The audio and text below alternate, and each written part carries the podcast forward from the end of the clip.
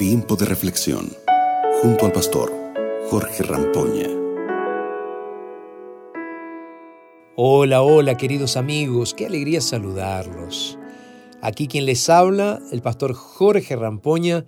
Estoy súper feliz de estar con ustedes en este día una vez más.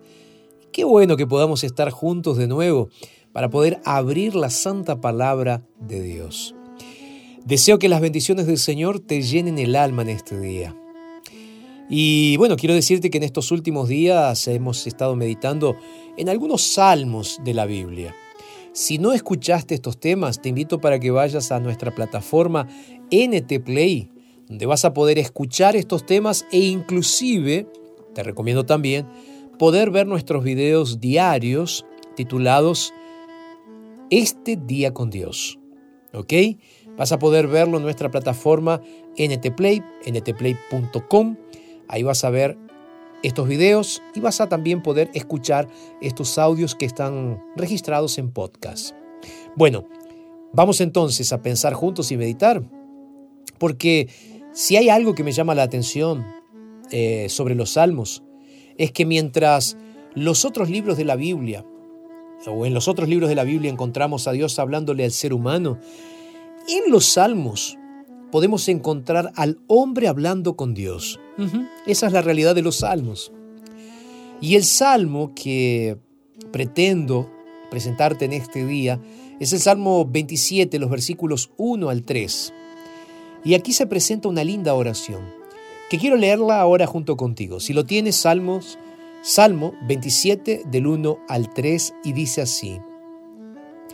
El Señor es mi luz y mi salvación. ¿Qué temeré? El Señor es la fuerza de mi vida. ¿De qué he de atemorizarme? Cuando los malhechores vienen para destruirme, mis opresores y enemigos tropiezan y caen. Aunque un ejército acampe contra mí, mi corazón no se asustará. Y si estalla la guerra contra mí, aún tendré confianza. Lindo salmo, ¿verdad? Salmo 27 del 1 al 3 estaba leyendo aquí en mi Biblia. Bueno, aquí tenemos eh, en este salmo, en este himno, en esta oración, más de los muchos eh, salmos que ya compuso David. Él no es eh, el compositor de todos los salmos, sabías eso, ¿no? Hubo otros compositores. Sin embargo, podemos encontrar muchos salmos compuestos por él. Al leer el Salmo 27, eh, y esto es de vital importancia, así que presta atención si quieres entender el Salmo y entender los otros salmos también. Este Salmo nos da cuenta de que lo que lo motivó a componer este himno, esta oración, fue un momento de su vida en el que estaba siendo perseguido. Sabemos que en algunos momentos David tuvo que huir para no morir.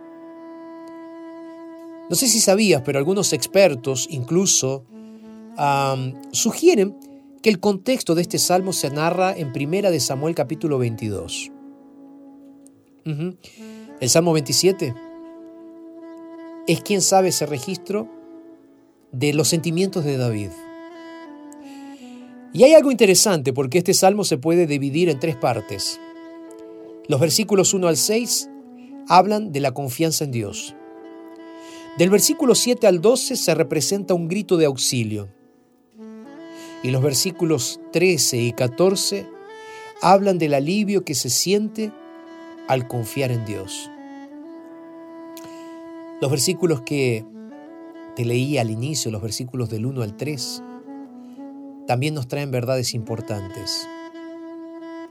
La primera verdad importante que quiero compartir hoy es que tener a Dios como luz y salvación aleja nuestro miedo.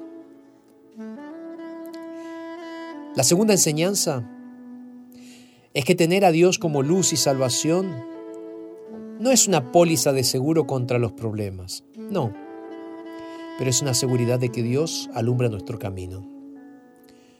El tercer punto, aunque estemos del lado de Dios, podemos pasar por momentos de opresión y ser rodeados por un ejército de problemas.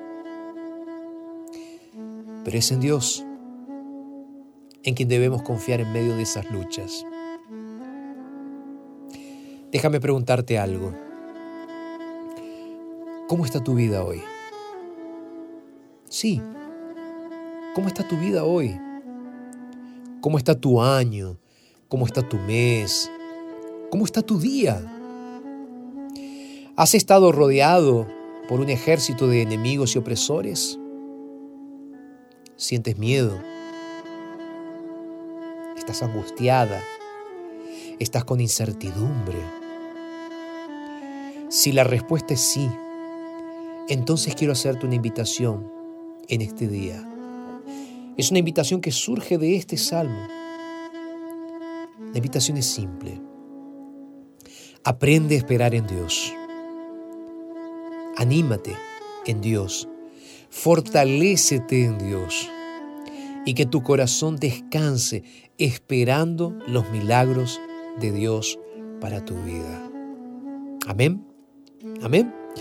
Sé que estás ahí junto conmigo escuchando esta reflexión. Ojalá estos pensamientos sean una realidad en tu vida. Te mando un abrazo grande y que Dios te bendiga. ¿Vamos a orar? Padre, gracias una vez más por este momento. Gracias porque podemos estar aquí para orar contigo y para decirte, Señor, gracias por ser nuestra luz.